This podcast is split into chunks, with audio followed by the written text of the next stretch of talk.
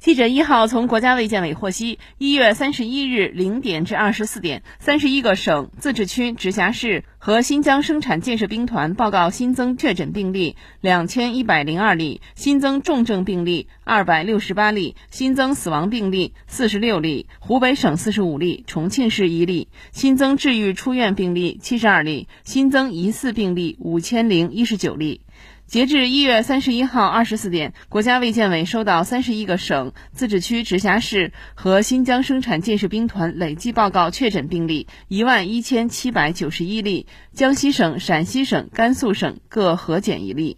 现有重症病例一千七百九十五例，累计死亡病例二百五十九例，累计治愈出院病例二百四十三例，共有疑似病例一万七千九百八十八例。目前累计追踪到密切接触者十三万六千九百八十七人，当日解除医学观察六千五百零九人，共有十一万八千四百七十八人正在接受医学观察。累计收到港澳台地区通报确诊病例三十例，香港特别行政区十三例，澳门特别行政区七例，台湾地区十例。